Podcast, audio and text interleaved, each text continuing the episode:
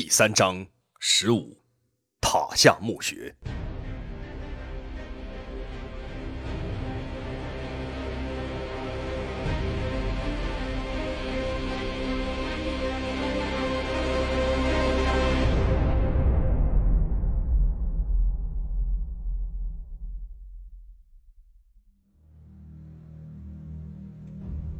谁？那会儿要绑架我们的歹徒吗？陈刚问话的同时，站在金字塔的平台上，向四周查看着。除了一片片茂密的满眼森林，一个人影也没有发现。你确定吗？站在金字塔平台边上的陈刚向四周瞭望着，并没有发现任何异常的情况。一个人影也没有吗？陈刚一边向四周观察着，一边自言自语。当他准备转身走回金字塔废墟的时候，一颗子弹呼啸着从他的耳旁飞过，吓得他立即趴在了地上。他回头诧异地看了一眼同样趴在地上的加西亚。陈刚望向刚才子弹射来的方向，这一次他看到丛林中有两个隐藏在灌木丛中的人影，正向金字塔方向跑来。其中一个是要对他和加西亚行刑的歹徒，另一个是先前等候在公路上的人。跟我来。加西亚拍了一下匍匐在地上的陈刚，拉起他就向歹徒正快速接近的相反方向跑去。二人跑到金字塔的后面，刚想从台阶上下来，另一伙歹徒已经包抄过来，从这个方向开始准备攀爬金字塔的台阶了。准备好射击，我们居高临下，有优势。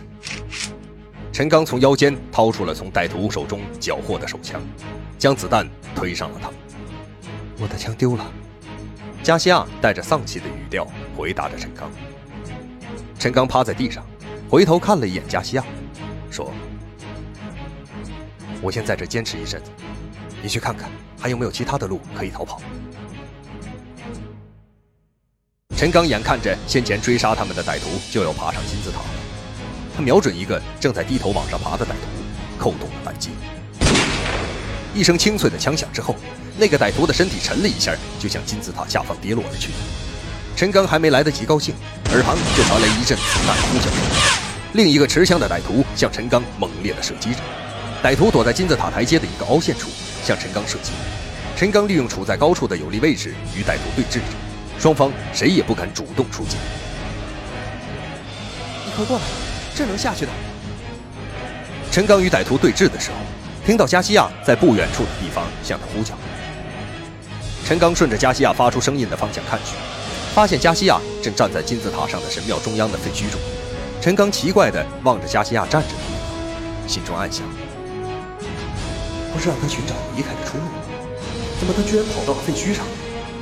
这地方位于金字塔平台的中央，一会儿歹徒上来，很容易就包围我们。正在陈刚注视加西亚的时候，背后的歹徒已经爬上了金字塔的平台，距离陈刚不足五十米的样子。还没等陈刚反应过来，歹徒就朝陈刚射击了。呼啸的子弹从陈刚身边飞过，吓得陈刚立即匍匐在地上，不敢动弹了。开枪的歹徒也看到了加西亚，一个歹徒向加西亚站着的方向迂回着包抄。躲藏在金字塔台阶凹陷处的那个歹徒，听到上面的枪响之后，也兴奋了起来。从躲避着的地方向陈刚又连开了几枪。前有堵截，后有追兵，陈刚已经处于极度危险之境。金字塔上面的歹徒距离他已经不足二十米了，而且还在一点一点的接近。陈刚朝着正在接近的歹徒瞄准之后，扣动了扳机，却听到一声清脆的撞针声。完了，子弹打光了。陈刚边想边向加西亚所在的位置撤离。距离加西亚不足五米远的时候，一个歹徒正在悄悄地接近加西亚。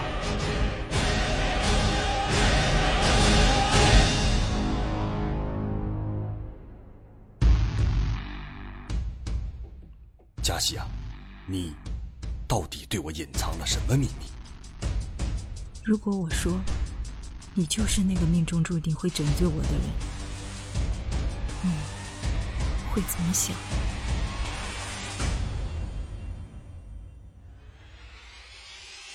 一件古老的神器，福尔曼。这件古董志在必得。一场危险的追杀，你怎么会惹到了这么危险的家伙？一次命运的安排。我一直在等待一个从东方到来的男人。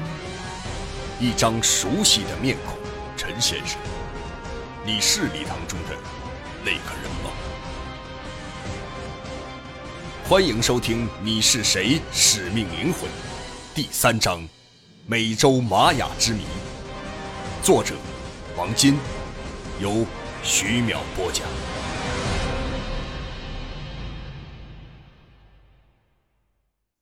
陈刚立即瞄准了这个歹徒，扣动了扳机。又是一声清脆的撞击声，陈刚这才想起自己已经没有子弹了。那个歹徒此时也看到了陈刚，双手握着手枪对他瞄准，做射击状。陈刚恐惧地闭上了双眼，等待着枪响的时刻。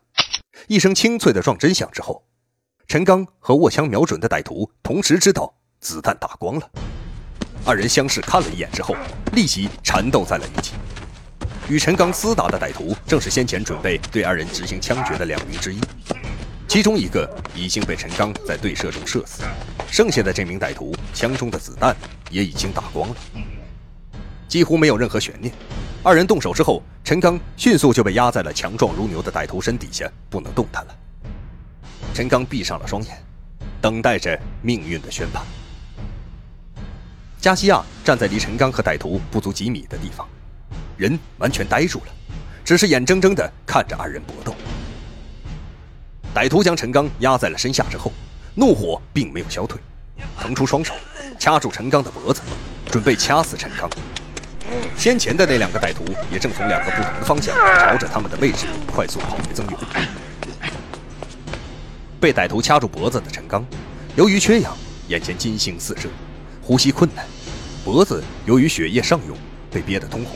同时，脸色变得越来越苍白。就在这千钧一发之际，陈刚的脑中闪现了一道五彩斑斓的光芒。这束光芒仿佛从遥远的天际被一种巨大的力量注入身体之中。他感到身体犹如失去质量一般的轻盈和愉快，浑身的每一个细胞都感到无比的充盈，焕发出新的活力。这就是死亡的感觉吗？陈刚感到身体的变化之时，意识还很清醒。尽管歹徒的手上不断的施加压力，可陈刚丝毫感觉不到窒息的状态。我不能这样死掉。不知是他的内心中升起了一股强大的求生愿望，还是从天际上传来一声召唤，犹如一股火山爆发或海啸般的力量在陈刚的体内奔涌。他的手在地上摸到一块锋利的石块。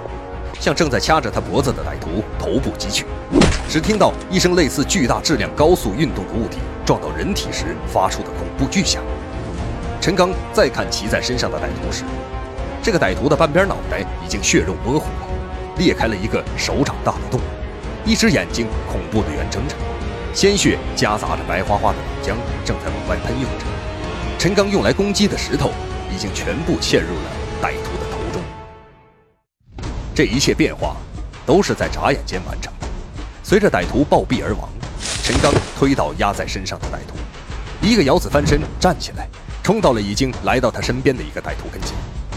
此时，追赶到陈刚身边的歹徒还没有完全从这个瞬间发生的大逆转中反应过来，手中握着的手枪正低垂向下对着地面。陈刚上前用了一个反关节动作，便听到持枪歹徒一声撕心裂肺的呼喊。握着枪的手臂与身体只剩一点点皮肤相连。对面正在奔跑的那个歹徒看到眼前发生的一切，下意识地对着陈刚就开了两枪。陈刚用手中这个歹徒的身体抵挡子弹，两颗子弹全部射进陈刚前面的歹徒身体中。这名歹徒的身体犹如失去牵扯的木偶一般坠向地下。陈刚双手使足力气。将抓着的这具死尸抛向了正冲向自己、瞄准射击的歹徒，尸体犹如出膛的炮弹，砰的一声直接砸在迎面冲锋的歹徒身上。巨大的惯性使得歹徒仰面朝天被击倒，持枪的歹徒被尸体重重地压在身下。正在歹徒挣扎准备掀翻压在身上的死尸的时候，陈刚毫不犹豫地冲到他的身边，用脚使劲地踩向他握着枪的右臂。一声骨头断裂的声音后，歹徒发出一声大喊，脸上的表情已由凶恶变成了惊恐。陈刚弯腰，从歹徒的手中把枪夺了过来，用膝盖顶住歹徒的胸口，用刚刚夺来的手枪顶住歹徒的脑袋。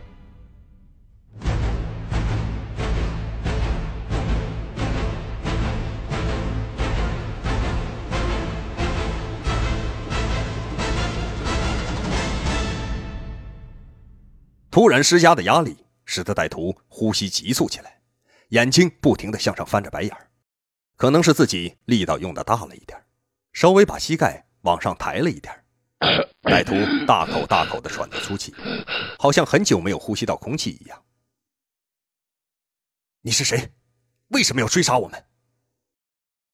陈刚用英语说了几次之后，歹徒一脸迷茫，嘴里不停地说着西班牙语。陈刚意识到这个歹徒听不懂英语，于是他朝着加西亚站的位置喊话，让他过来翻译一下。被制服了的歹徒完全没有了先前的样子，乖乖的回答着问题。几番问询之后，歹徒供出了一切。你是谁？为什么追杀我们？加西亚在一边给陈刚充当着翻译。我给魔头办事，为了一件文物。歹徒说话的时候，用眼睛看着加西亚身上背着的包。魔头是谁？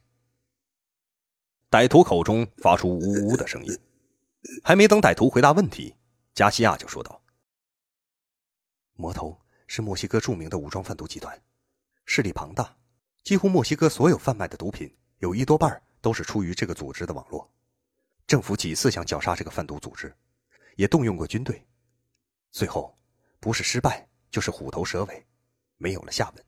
这个组织利用贩毒的资金，已经渗透到全社会的每一个系统了，甚至连一些警察和国家官员也被他们收买利用了。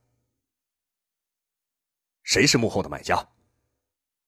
翻译给他。陈刚对身旁的加西亚吩咐着：“好像。”是美国人要，具体是谁，老板也不会和我们这些小喽啰说的。你们的总部在哪儿？呃，歹徒听到陈刚问这个问题，眼睛开始来回乱转，口中呜呜的不想回答。陈刚就用膝盖使劲的压了他一下，随即就传来肋骨的断裂声。刚刚呼吸有些正常的歹徒又立即张着大嘴，一边喘着粗气，一边大声的求饶。啊啊啊！啊！救命！放了我！饶了我！饶了我！歹徒立即叽里呱啦的说了一通，不过加西亚并没有给陈刚翻译。加西亚看到陈刚询问的眼神后，对着陈刚说道：“即使知道具体位置，我们还能如何？只凭我们俩的力量，是无法消灭这个组织的。”陈刚听到加西亚的话，感觉说的也对，于是话题一转，又问道：“你对我们了解多少？”我们的目的是为了他手中的文物，对你没有兴趣。不过，好像只知道你是持中国护照的旅行者。你们是怎么追踪到我们的？老板告诉了我们他家里的地址，我们去他家寻找那件文物的时候，呃他去了俄罗斯，翻遍了所有地方，并没有找到那件文物。后来，后来我们就在他的车上装了跟踪定位装置，再后来发现你们发现了定位装置，老板就又通过其他渠道跟踪了手机，你们的一切行动和所有通话内容，我们都知道。最早，我们只想拿到文物，并不想杀人。后来，把你的电话拿出来，现在就告诉你的老板，说文物已经拿到手了。陈刚打断了还在交代的歹徒，命令他打电话给老板。这样一来，老板就不会再派其他杀手继续追踪他们了。不过，陈刚忽略了。在此处这样一个荒郊野外手机根本就没有信号。怎么处理啊？